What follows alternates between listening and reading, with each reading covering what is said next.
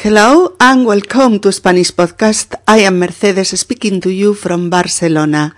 In our 216th episode, ¿la paella es deliciosa o está deliciosa? Ser y estar uh, 12. We are going to continue studying adjectives taking ser or estar in order to express a quality or an state. Let's go to see these uses. Very important topic, but we are going to explain it clearly and with a lot of examples as usual. Hola, queridos amigos y bienvenidos a Español Podcast. Soy Mercedes y os hablo desde Barcelona. En nuestro episodio número 216, ¿la paella es deliciosa o está deliciosa? Ser y estar 12, continuamos estudiando los adjetivos que toman ser o estar según quieran significar una cualidad o un estado, aunque hay excepciones que también revisaremos aquí. Episodio número 216. ¿La paella es deliciosa o está deliciosa? Ahora lo vamos a ver. Vamos, amigos, vámonos al episodio. Seguro, queridas amigas y queridos amigos, que recordáis todo lo que estuvimos viendo en el anterior episodio. En primer término, veíamos em, adjetivos que mantienen el mismo significado y que se usan indistintamente con los verbos ser y estar sin que nada cambie sustancialmente. Era el caso, por ejemplo, de los diversos estados civiles, ¿verdad? Soltero, casado, separado, eh, divorciado o viudo. Y que usábamos indistintamente, indistintamente con el uno o con el otro, sin que el mensaje variase eh, en lo esencial, en lo esencial. Aunque sí que analizábamos las intenciones del hablante, así como la actitud o las expectativas del interlocutor y también el contexto, el contexto. Pero incluso teniendo esto en cuenta, se usan indistintamente muchas veces sin comprometer el significado. También poníamos como ejemplo, ¿recordáis? El adjetivo interesante. Decíamos, es una novela interesante. Y la novela que estoy leyendo está interesante.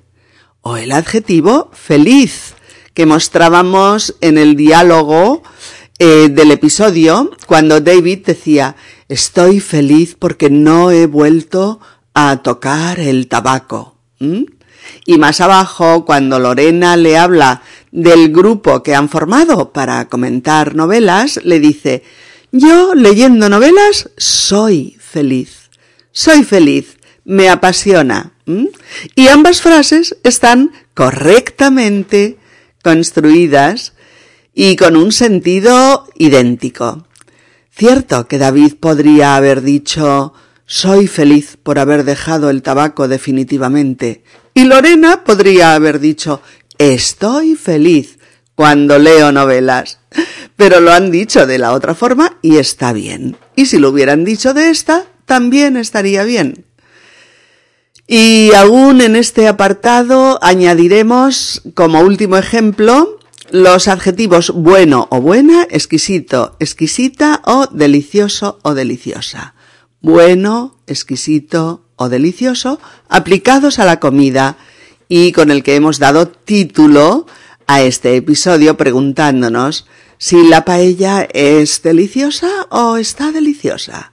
Pues venga, hemos tomado este plato español muy conocido y muy rico, la paella. Si se hace bien, si se hace bien, la paella es un plato delicioso, es una comida rica, es decir, la paella, eh, como definición, es buena. Pero hoy vamos a un restaurante marinero donde la hacen impecable, con pescado, con marisco, dejando el arroz en su punto, con un sabor único. Y para referirnos concretamente a esta paella que estamos comiendo hoy, pues podríamos expresarnos así. Mmm, esta paella está buenísima. Oh, la paella está muy buena. O también, esta paella está deliciosa. Oh, qué buena está la paella, por Dios. O también, esta paella está realmente exquisita. Pero ahora mismo el abuelo, que también está con toda la familia comiendo, dice, esta paella es una delicia, riquísima. Y está bien dicho. Y el niño dice, es buenísima, abuelo, ¿te pongo más?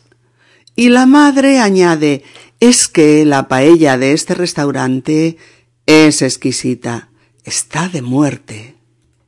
Y el padre también quiere dar su opinión y dice, es la mejor paella de Barcelona, es una delicia, está para chuparse los dedos. y así hasta el infinito, ser y estar en danza, ¿eh? en danza alternante con este tipo de adjetivos usados indistintamente y sin cambiar su sentido en lo esencial. Sin embargo, continuábamos revisando, si recordáis, otro tipo de adjetivos que podían usarse con ambos verbos con un sentido similar, pero más similar o menos similar según los casos, y en los que cambiaba sobre todo el tipo de cualidad el tipo de cualidad en el sentido de ser estable transitoria que uno u otro verbo confería a ese adjetivo. O el tipo de definición de identidad o de descripción de un estado que cada verbo le otorgaba a ese adjetivo. El tipo de cualidad estable o transitoria que cada verbo le, confería a ese adjetivo y el tipo de o de definición de identidad o de descripción de un estado. Citábamos como David estaba, estaba más relajado al haber reducido el número de tardes trabajadas y como David también decía que eso era consecuencia de que el ambiente de trabajo era, era relajado. Él lo estaba como resultado de trabajar en un ambiente que era relajado. ¿Os acordáis? También citábamos el ejemplo de la cena en la que Pedro estaba hablador. Estaba hablador sin serlo habitualmente. Y comentábamos también la diferencia entre que Juanito estaba alto, estaba alto para su edad y en relación a la última vez que esa persona le vio, o que Juan estaba, estaba atractivo porque llevaba un corte de pelo favorecedor y estaba muy moreno porque hacía surfing en la playa. Y todo eso eh, hacía que estuviera atractivo. Juan estaba atractivo. Si alguno de vosotros no pudo escuchar o trabajar el episodio anterior, el 215, em, titulado Estoy feliz y soy feliz, es el momento de hacerlo, ya que este, el 216, es la continuación que completa el anterior. Bien, eso es lo que nos pasa con los verbos ser y estar eh, cuando la alternancia de ambos es posible con un mismo adjetivo, y lo que nos pasa es que nos encontramos con que elegimos uno u otro dependiendo, dependiendo de intenciones comunicativas, contextos, circunstancias cambiantes, comparaciones, etc. Es decir, introducimos nuestra perspectiva, nuestra percepción de la situación. Esto es muy importante. Introducimos nuestra subjetividad, nuestra subjetividad, en una palabra. Vamos, no obstante, a nombrar algunos adjetivos de estos de los que estamos hablando, es decir, que conservarían un significado similar con ambos verbos, pero a los que ser o estar confieren una interpretación diferente de su sentido y por lo tanto denotan eh, realidades diversas.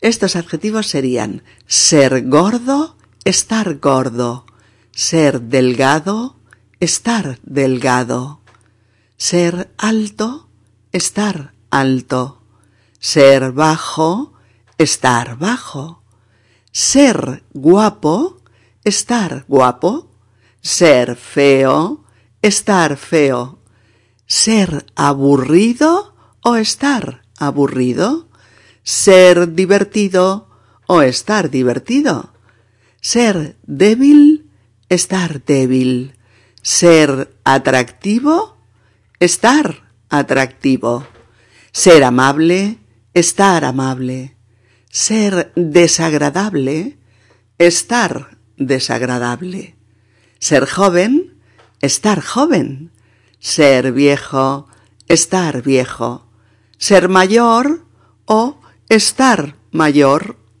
ser pálido o estar pálido, ser grande, estar grande, ser pequeño, estar pequeño, ser insoportable o estar insoportable, ser hábil o estar hábil, ser caro o estar caro, ser barato o estar barato, ser calvo o estar calvo, ser encantador o estar encantador, ser raro o estar raro, ser antipático o estar antipático, ser gracioso o estar gracioso, ser triste o estar triste, ser alegre, estar alegre, ser difícil, estar difícil,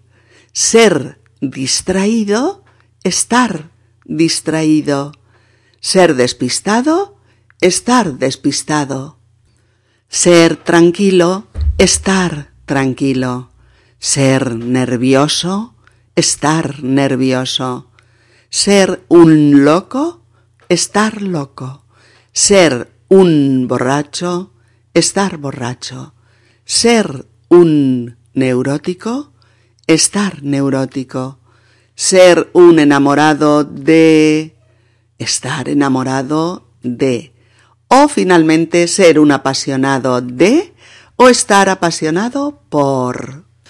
A ver, pongamos ahora las antenas en marcha para captar todo lo que digo en estas frases. Cuando usamos estos adjetivos con el verbo ser, definimos la personalidad de alguien mediante estos rasgos físicos o psíquicos. Es decir, calificamos una condición inherente a la persona. ¿De acuerdo? Cuando los usamos con estar, normalmente implica que conocemos a la persona y al usar ese adjetivo indicamos que ha habido un cambio en esa persona. Es decir, de alguna manera está definiendo también a la persona, pero en relación a ella misma tal y como la conocíamos o tal como la percibíamos en otro momento o en otra situación anterior. A ver, no os preocupéis porque con los ejemplos vamos a acabar de comprenderlo todo, pero de momento, amigos míos, vamos a seguir charlando sobre todo esto. Mira, como si estuviéramos tomando un café entre amigos, ¿eh? preguntando, respondiendo, despejando dudas. Ay, pero sobre todo en plan suave y distendido. Porque en este y en el anterior episodio, caramba, hemos entrado en el terreno subjetivo para opinar sobre objetos y personas y esas valoraciones subjetivas eh, son gramaticalmente correctas, pero no siempre obedecen a la misma norma. De hecho, que yo diga frases como qué guapa estás hoy o Paco está más gordo desde que se ha casado. Antes no era gordo. O el cerezo está en flor desde febrero o frases similares, nos pone en la pista de que muchas veces vamos a optar por ser o por estar según estemos eh, definiendo características estables, estables, que definen cualidades inherentes a la persona, o eh, estemos aludiendo a cualidades transitorias transitorias. Mirad, reales o imaginarias. Sí, sí, reales o imaginarias. O a estados que son el resultado final de un proceso en el que ha habido cambios. El verbo ser se une a adjetivos muchas veces clasificadores que definen los caracteres naturales o adquiridos de las personas, que las distinguen de otras y que denotan la pertenencia a una clase, a un conjunto, a un grupo o a una especie, y que a veces definen cualidades esenciales estables. El verbo estar, por otro lado, elige estados episódicos y la compañía de participios y adjetivos perfectivos, adjetivos que hablan o denotan el resultado de una acción. Son dos cosas diferentes. ¿eh? Eh, y la cristalización final de un proceso. Estar nos va a informar sobre la situación en la que se encuentra alguien en sus sucesivos estadios. Mirad, esto se ve claramente con el adjetivo muerto. ¿Muerto? Decimos de alguien que está muerto, está muerto, y entonces eh, saltan todas las alarmas. Vamos a ver, diréis, estar muerto no es un estado transitorio en la persona, es un estado definitivo. Y tenéis razón. Estás muerto y muerto estás. Y quien muere, muere para siempre, que sepamos.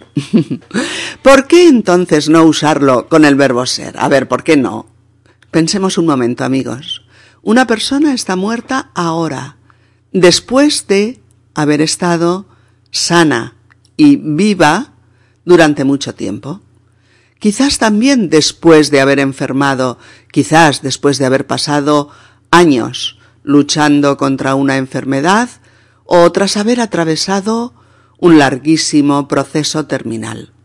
Quizás, quizás, quizás caben tantas hipótesis como azares tienen nuestras vidas. Pero lo que quiero que pensemos es que hemos estado vivos y nuestras vidas han ido transcurriendo en mitad de cambios, transiciones, eh, procesos de avances y retrocesos que van a desembocar a un estado final, que es dejar de vivir, dejar de vivir, abandonar la existencia, dejar el mundo, pasar a la otra vida, morir finalmente.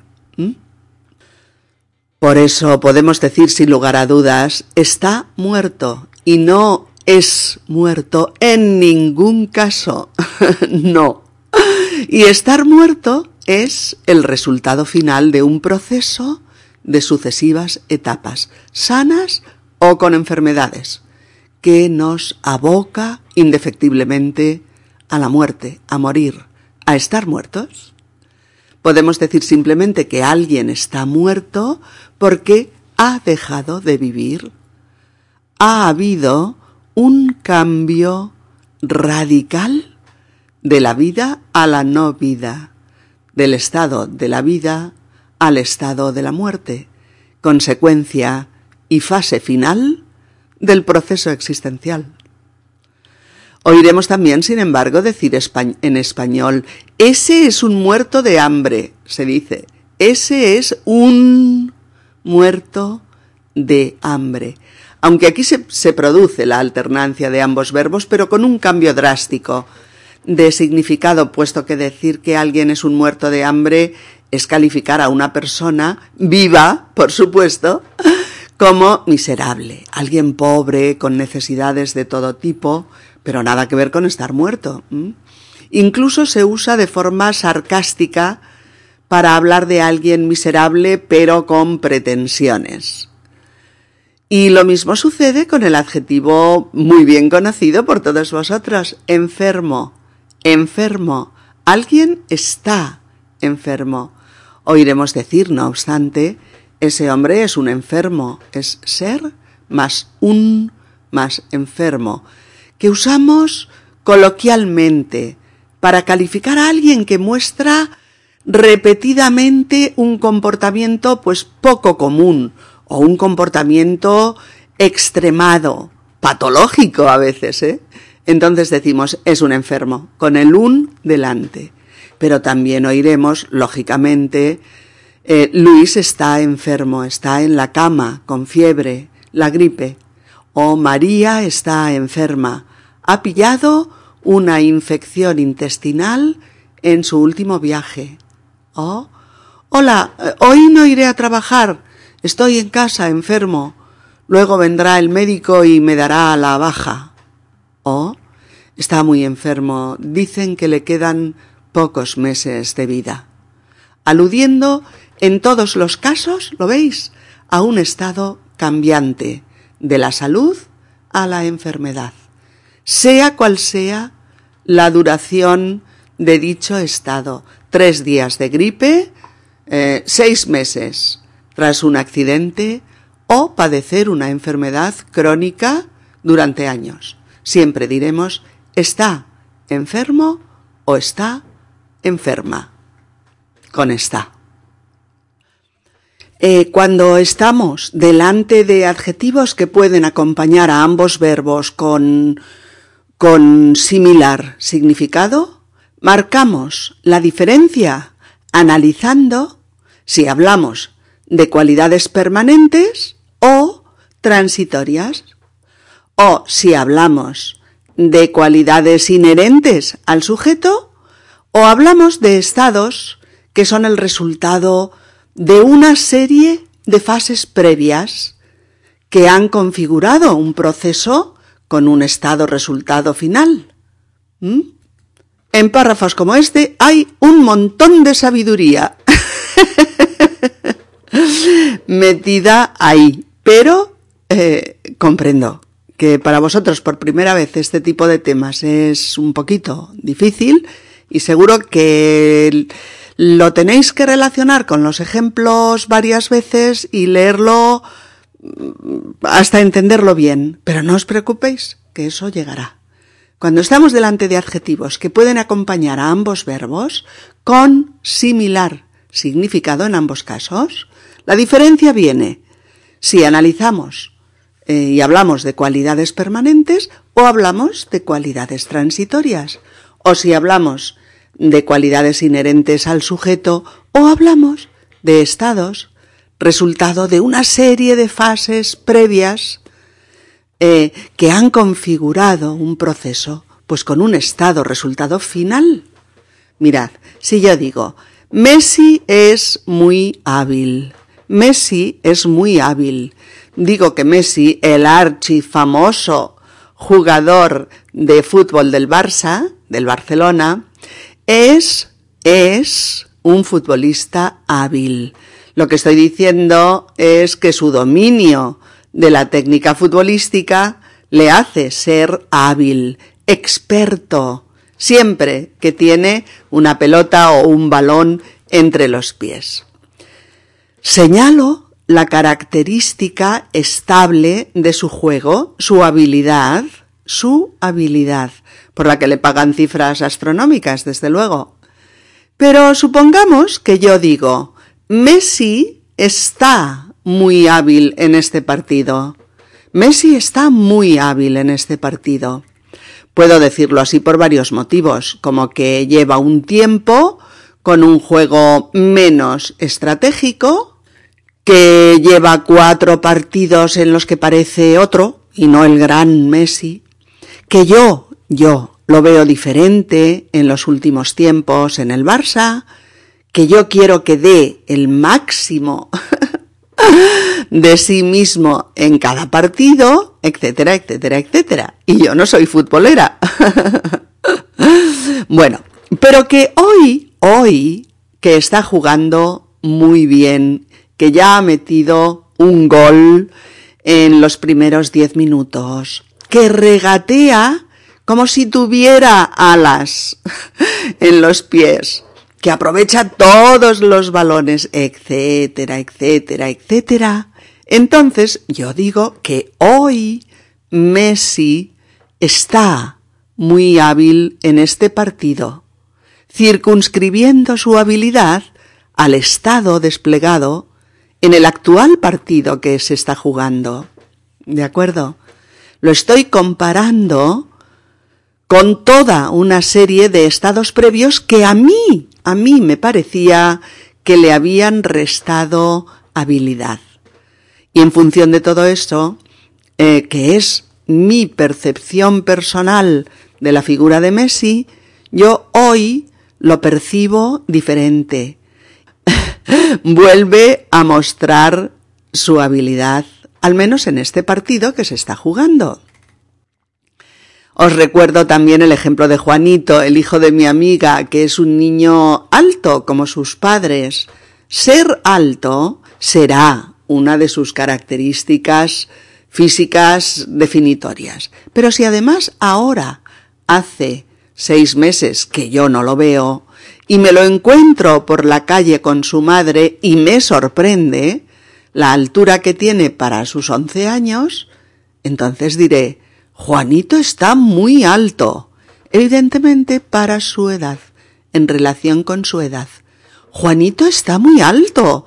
¿Cómo ha crecido? ¿Mm?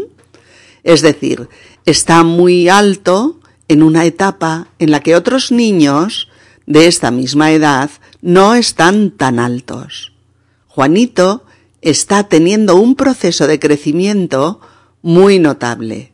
Y el resultado es que para sus once años está muy alto. Supongamos ahora que yo tengo eh, un familiar, por ejemplo, que se llama Rodrigo, al que toda la familia considera antipático, antipático y poco sociable. Rodrigo es rudo y de pocas palabras. La verdad es que es difícil relacionarse con él porque suele ser grosero, cortante y, orgulloso con todo el mundo. Por esa razón, todos dicen que es insoportable. Es insoportable. Y todos dicen de él que es insoportable como un elemento de su personalidad, un elemento que le define permanentemente a ojos de todos los que se relacionan con él. Pero supongamos que el hermano de Rodrigo, que se llama Ernesto, no es tan insoportable como él, pero Ernesto es serio, poco cordial y un poco tímido. Aunque Ernesto se esfuerza todo lo que puede en tener una relación aceptable con los demás. Todo el mundo, no obstante, sabe que tiene algunos días en los que está muy antipático. Está muy antipático. No quiere ver a nadie. O, no te contesta si le preguntas algo. Y desafortunadamente hoy es uno de esos días. Hoy es uno de esos días y por eso digo, Ernesto está hoy insoportable. Ernesto está hoy insoportable. No siempre está así. Pero concretamente, hoy sí. Hoy está insoportable. Con el término guapa puede pasar lo mismo. Mirad, María es una mujer guapa, aunque esté despeinada, cansada o de mal humor, siempre está guapa y todos la consideran guapa. Es una cualidad que la define cuando se habla de ella. María es guapa, María es guapa y todos están de acuerdo en ello. Sin embargo, su hermana Ana es una chica mona, pero se la considera, se la considera normal. Ahora en verano Ana está muy morena con el sol, está relajada, se lo pasa bien y se le nota. Lleva el pelo recogido y hoy se ha puesto un vestido blanco que la favorece mucho. Pedro se encuentra con Ana, la ve así, tan morena, con ese vestido, y le dice Hola, Ana, pero qué guapa estás. Pero qué guapa estás. Le dice que está guapa ahora, en esta etapa, en verano, en vacaciones, tan morena, y con ese vestido tan espléndido, con esa cara tan relajada. con ese brillo en la mirada. Está guapísima. A ver, amigos. Esto no significa que Pedro le diga a Ana que otras veces está fea. No, ni mucho menos, ¿eh? Pero sí que ahora está especialmente guapa, porque hay muchas circunstancias juntas que han mejorado extraordinariamente el aspecto de Ana. Y el resultado es, en esta etapa, que ella está guapa y es evidente. Y por eso, porque vamos a encontrar muchas veces ese estado final, producto de un cambio, con el verbo estar, por supuesto, eh, muchas veces podríamos sustituir estar por verbos específicos que hablan de ese cambio. Por ejemplo, es alto desde siempre, por naturaleza, pero está alto, se ha puesto, se ha puesto alto tras el proceso de crecimiento y lo está más que otros de su misma edad. Es sordo, tiene una discapacidad auditiva o está sordo, se ha quedado, fijaos, se ha quedado temporalmente sordo a causa de un accidente.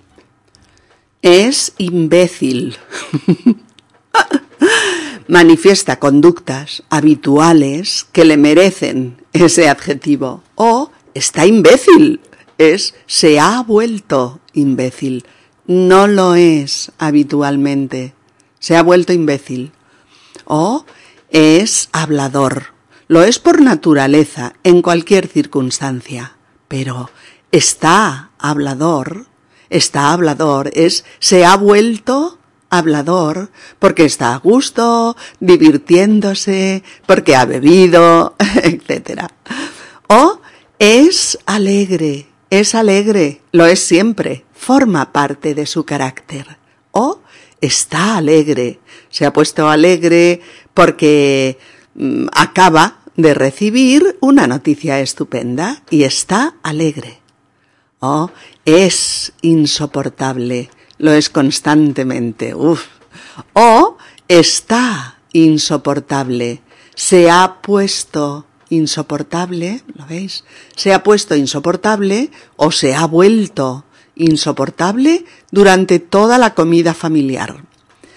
Es decir, cuando estamos usando un determinado adjetivo con el verbo ser, estamos denotando una cualidad definitoria de esa persona o un rasgo de carácter habitual en ella o una parte conocida y estable de su personalidad o de su físico. Y muchas veces cuando usamos ese mismo adjetivo con el verbo estar, hacemos referencia a un cambio en esa persona Un cambio que la ha vuelto así, protagonista de un estado episódico que no es el habitual en ella y con el que comparamos el actual. Por todo ello, uno puede, fijaos, ¿eh? ser pesimista o estar pesimista. Juan es un pesimista redomado, siempre ve el lado negro de las cosas.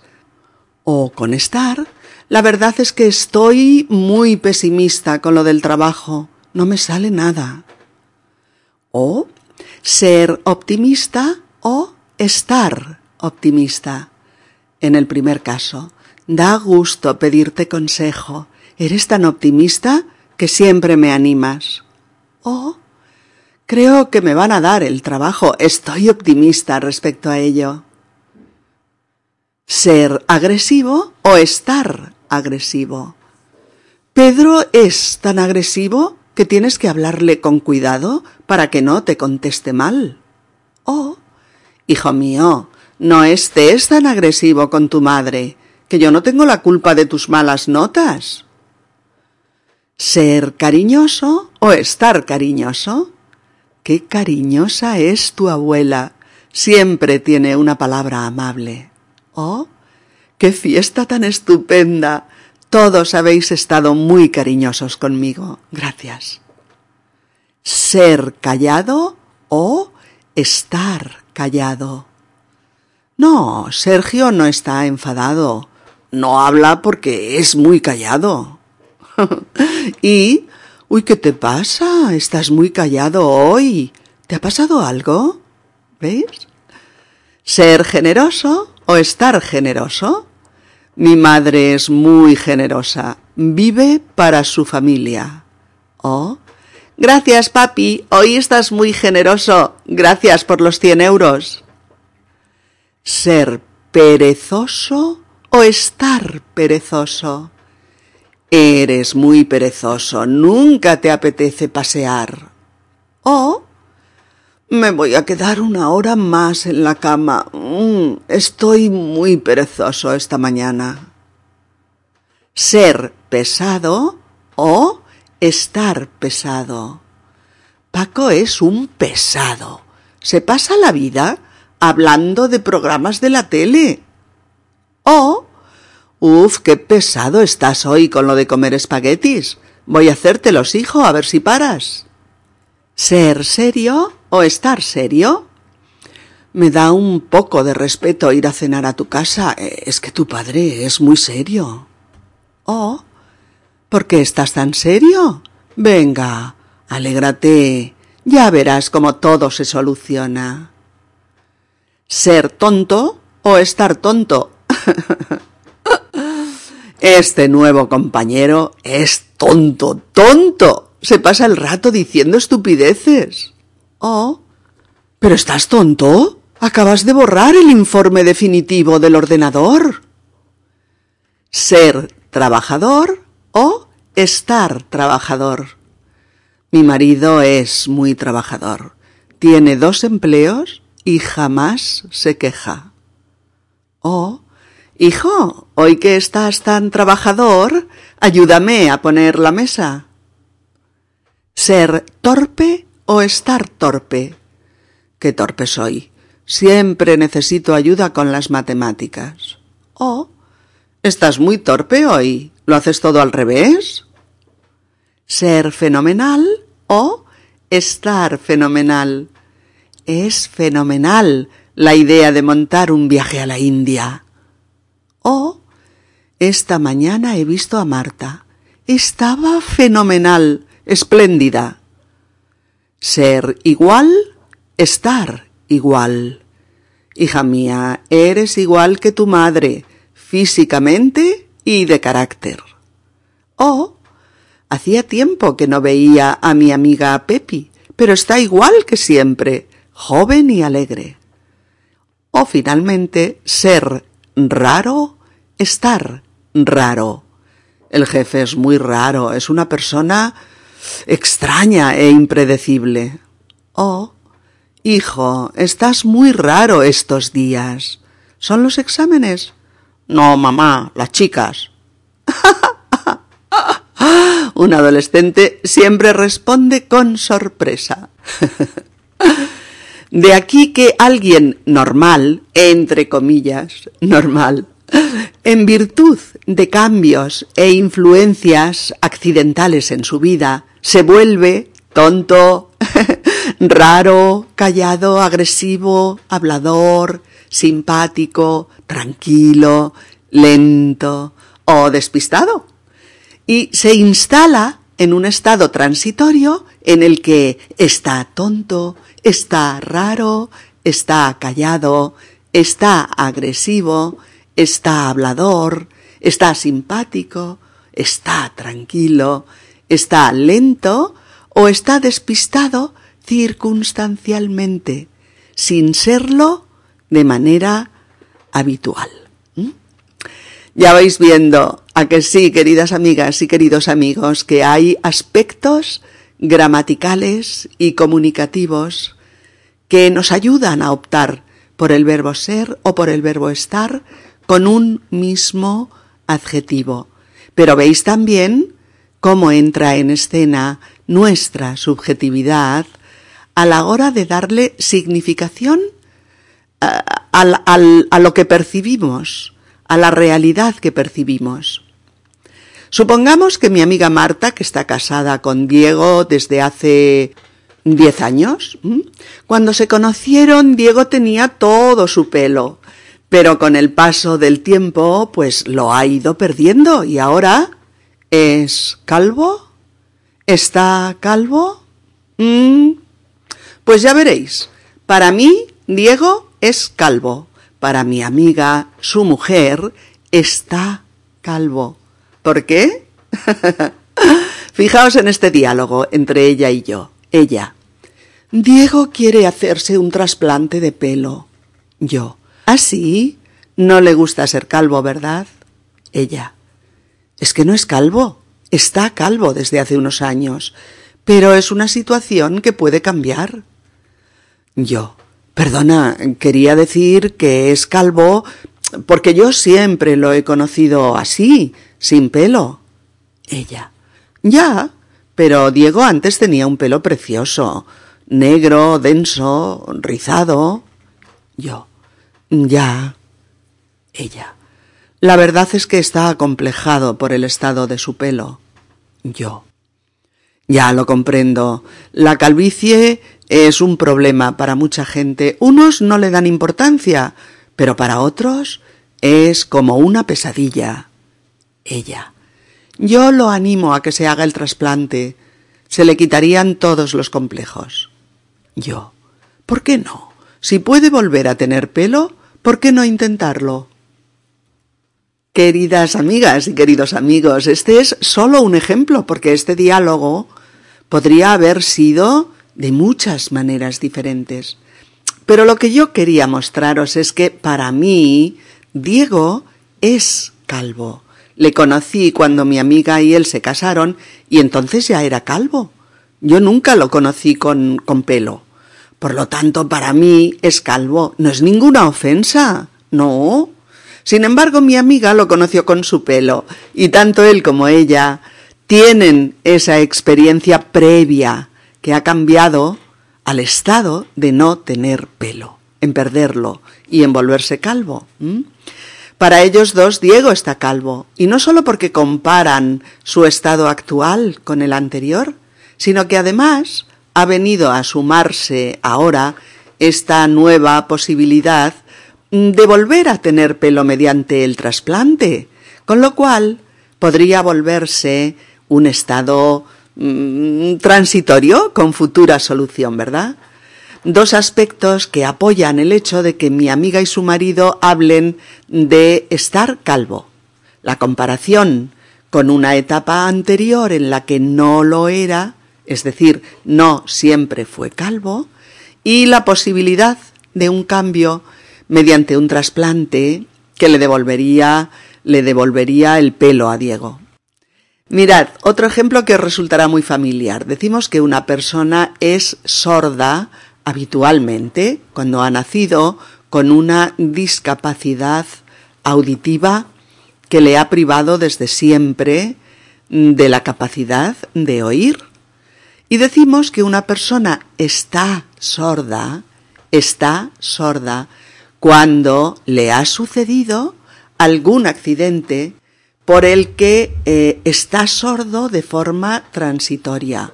Por ejemplo, ha oído eh, una explosión muy cercana que le ha afectado el tímpano del oído o ha tenido una otitis, una inflamación del oído interno, por la que ha perdido audición durante un tiempo.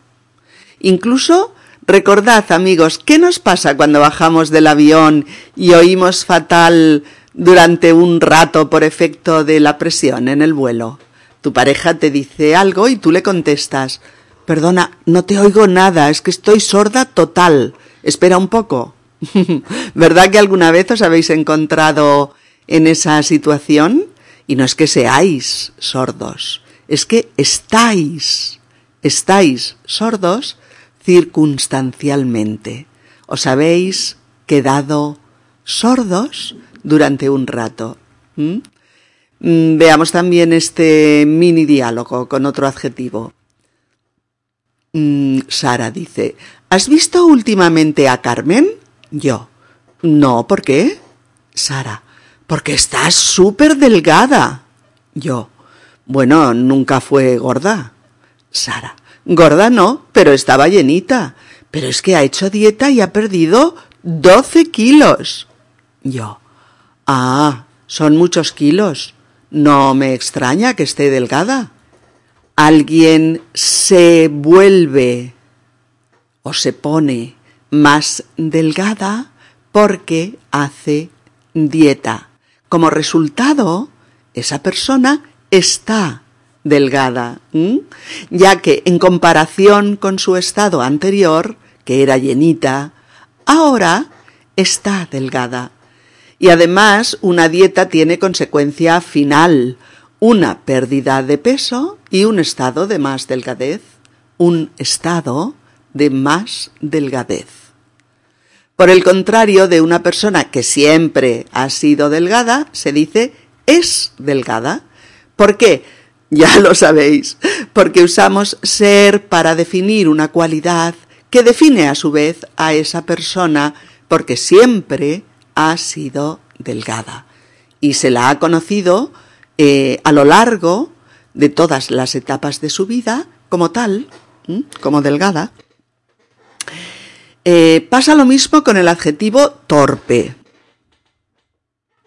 Torpe. Hay un compañero en la, en la oficina que tiene fama de torpe. ¿Por qué?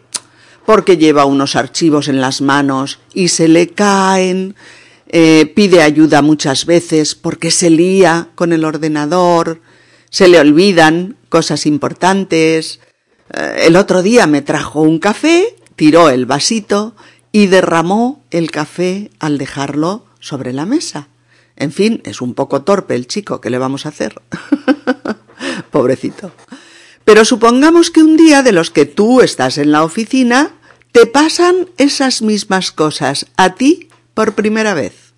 Es decir, te has olvidado una cosa importante, te la has liado con el ordenador y has tirado tu café sobre los papeles de tu mesa. Todo ello se debe a que ayer, ayer, tuviste una tremenda discusión con tu novio a causa de sus celos. No has podido dormir en toda la noche. Te encuentras cansada y notas que no rindes bien en el trabajo. Al verter el café, miras a Sonia, tu compañera de oficina, y le dices Uf, hoy estoy muy torpe. Todo lo hago mal. ¿Mm? Y ella te contesta Tranquila, chica, todos tenemos días tontos, no te preocupes. Mañana será otro día. Obviamente tú no le has dicho Sonia, es que ya sabes que yo soy torpe. no, te has excusado diciendo Hoy estoy muy torpe, todo lo hago mal. Es verdad que otras veces ante un error accidental y esporádico también usamos el verbo ser y también es perfectamente correcto. Supongamos que tropiezo y le tiro el café caliente a mi compañero justo en sus pantalones. Yo totalmente avergonzada y llena de culpa le digo, oh, qué torpe soy, lo siento muchísimo. ¿Qué puedo hacer para remediar esto? ¿Cómo lo siento, Luis? Discúlpame. ¿Mm? ¿Veis, amigos? Ciertamente y a pesar de toda la información que os estoy dando, habrá muchas ocasiones en las que el uso de ser o estar va a depender de todas esas características que venimos repitiendo.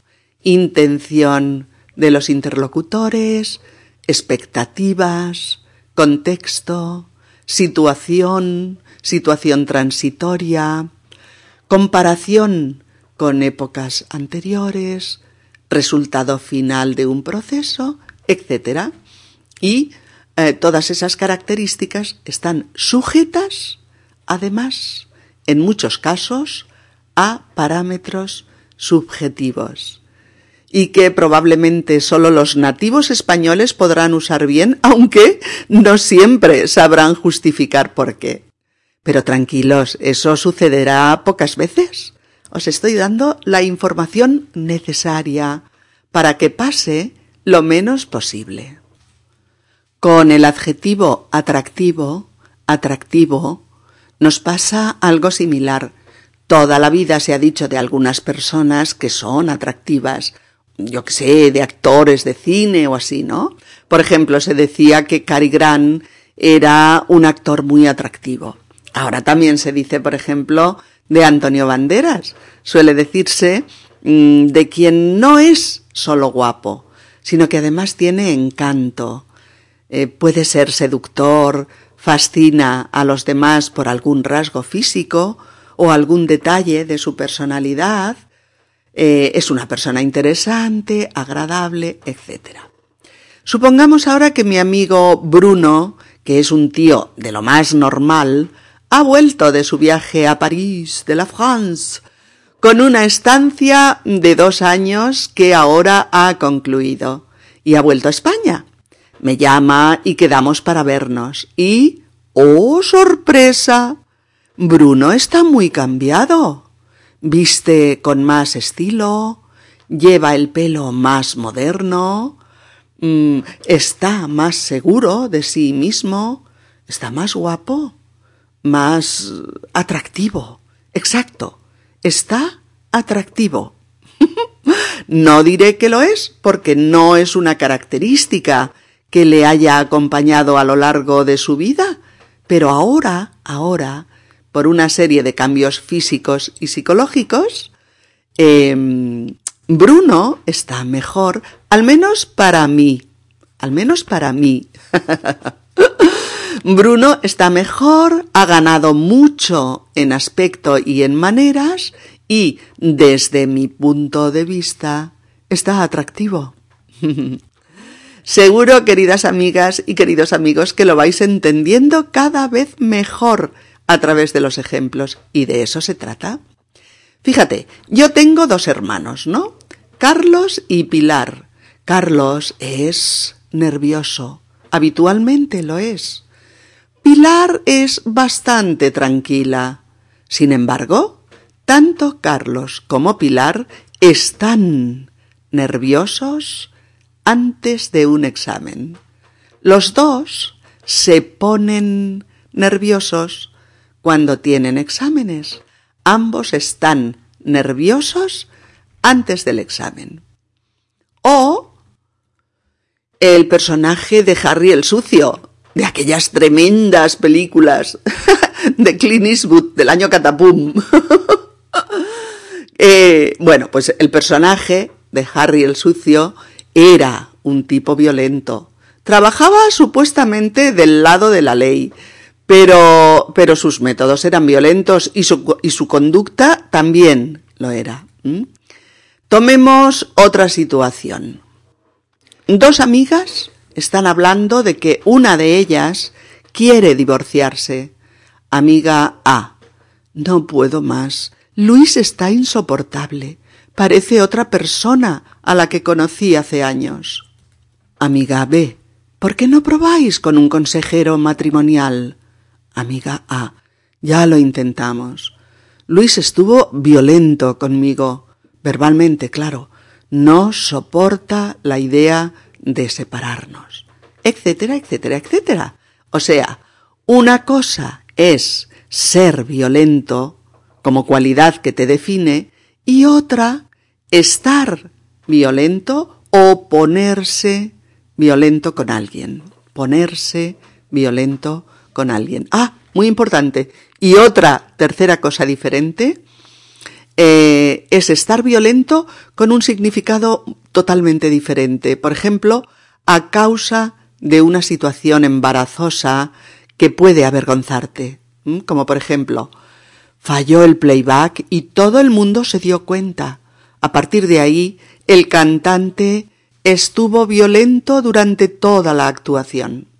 O cuando Emilio contó aquel chiste tan sexista en la cena de ayer, me sentí fatal, sentí mucha vergüenza. Y luego ya estuve violenta y, sumamente incómoda toda la noche. ¿Mm? Es muy común también la alternancia de los verbos ser y estar con el adjetivo raro, R-A-R-O, raro. Por ejemplo, eh, yo tuve hace años un vecino de escalera del que todo el mundo comentaba que era raro. ¿Por qué? Bueno, pues porque hacía cosas poco habituales, poco corrientes. No saludaba nunca a nadie, se ponía a cantar a gritos de noche, o subía y bajaba con enormes sacos llenos de algo en plena madrugada. Era extraño, poco sociable, hacía cosas raras. ¿Era raro? En su caso, ser raro era una cualidad que le definía prácticamente a los ojos de todos. Sin embargo, uno puede encontrarse raro en un momento dado o en un día o durante una temporada. Y así se dice. Supongamos que alguien considerado normal en el bien entendido de que la normalidad no existe. bueno, alguien considerado normal empieza a hacer cosas raras, empieza a hacer cosas raras, cosas no habituales, no esperadas. Entonces vamos a decir que está raro, como en estos ejemplos. Oye, estoy sorprendida. Desde que sale con ese chico tan religioso, Julia está rara. ¿Por qué? No sé. Ya no viene nunca con nosotras para tomar el café de la mañana. Está muy seria. No habla con nadie durante toda la jornada. Lo que te digo, está rara. ¿Mm? Con hechos, cosas u objetos suele usarse ser, ¿eh? Por ejemplo, esto de hacernos trabajar una hora más sin pagarla es raro. Yo creo que es ilegal. Oh, es muy raro que Saúl no te haya dado explicaciones de por qué ha dejado lo vuestro. No es su estilo. Es muy raro. ¿Mm? Veamos qué pasa con despistado. Despistado. Pues lo mismo. Mi hijo es un poco despistado, supongamos. Suele olvidarse de recoger su habitación, suele dejarse todas las luces de la casa encendidas cuando sale, no llama si llega tarde, uh, va leyendo en el metro y se pasa de parada. En fin, es despistado. Es despistado. Suele tener despistes, fallos, lapsus. Mi otro hijo, supongamos que es meticuloso, y cuidadoso. Sin embargo, hoy, al salir de la ducha, ha dejado el cuarto de baño hecho una jungla. Se ha olvidado el bocadillo para media mañana y ha olvidado su móvil en su cuarto. Cuando ha vuelto le hemos dicho Víctor, ¿qué te pasa? Y Víctor ha contestado Disculpadme, deben ser las noches que llevo sin dormir preparando exámenes, pero estoy muy despistado últimamente. Estoy muy despistado últimamente. Con triste, la diferencia es meridiana. Si decimos que alguien es triste, es porque ese alguien tiene una personalidad que tiende a la tristeza, quizás al pesimismo. Alguien es triste porque muestra pena o porque tiene un carácter melancólico o porque suele estar decaído de ánimo, apagado, oscuro, serio por todo. Y esa persona es así normalmente. Se muestra frecuentemente apesadumbrado, compungido, lloroso a veces. Es triste. Se dice de él cuando alguien le describe. Es triste. Sin embargo, tú puedes ser alegre como unas castañuelas, cantarín como un cascabel, risueño y alegre, optimista y jovial habitualmente, pero vas a estar triste. Vas a estar triste. ¿Por qué? Pues por ejemplo, porque se ha muerto una persona muy querida para ti, porque tienes un trabajo fuera que te mantendrá dos meses separado de tu novia, porque te han denegado una beca de estudios en el extranjero, porque este año no puedes permitirte hacer vacaciones, porque una moto ha atropellado a tu perrito y le ha roto una pata, porque tu novio acaba de decirte que se ha enamorado de tu mejor amiga. Porque te han diagnosticado un problema de corazón y probablemente tendrán que operarte, o porque te has quedado sin trabajo, o porque no soportas el desprecio de los políticos respecto al cambio climático, o por cientos y cientos de potenciales causas más que pueden provocarte tristeza. Ante esas causas que te provocan tristeza, tú te pones triste y estás triste. Un momento, un rato, un día, unas semanas o una temporada larga. Me he quedado sin voz. Es muy largo este episodio. Queridas amigas y queridos amigos, vamos a quedarnos con estas ideas que son muchas e importantes y con todos estos ejemplos. Vamos a repasar a fondo y varias veces este episodio para retener el sentido de la alternancia ser y estar y aprender a usarla cuando la necesitemos. Insisto, una vez aprendida y entendida, es para toda la vida. y completaremos todo esto en los próximos episodios en los que seguiremos revisando y repasando una buena parte de todos estos adjetivos que tienen un significado similar con uno u otro verbo, pero que sin embargo tendremos que optar, optar por ser o por estar para decir exactamente lo que queremos decir y encontrar las palabras exactas para describir lo que percibimos, lo que nosotros percibimos. Bien amigos, seguimos superando etapas con estos doce episodios dedicados a los diversos usos de los verbos ser y estar, conexiones y diferencias, vamos incorporándolos a nuestro español y a nuestras conversaciones. Claro que sí. Chao chicos, nos vemos prontito, que os vaya genial y que lo paséis lo mejor posible. Hasta pronto, un abrazo. Si este podcast te ha resultado útil y te ayuda a progresar con tu español, puedes tú también ayudarnos a continuar con futuros podcasts haciendo una donación, un donate, en la página de inicio del sitio web de Spanish Podcast, www.spanishpodcast.org,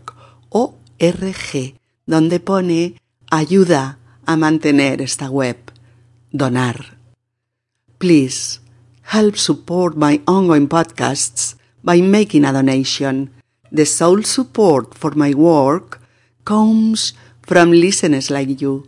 It is easy to donate.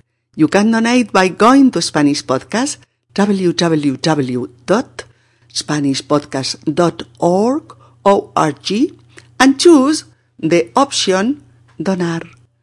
Adiós amigos, hasta pronto.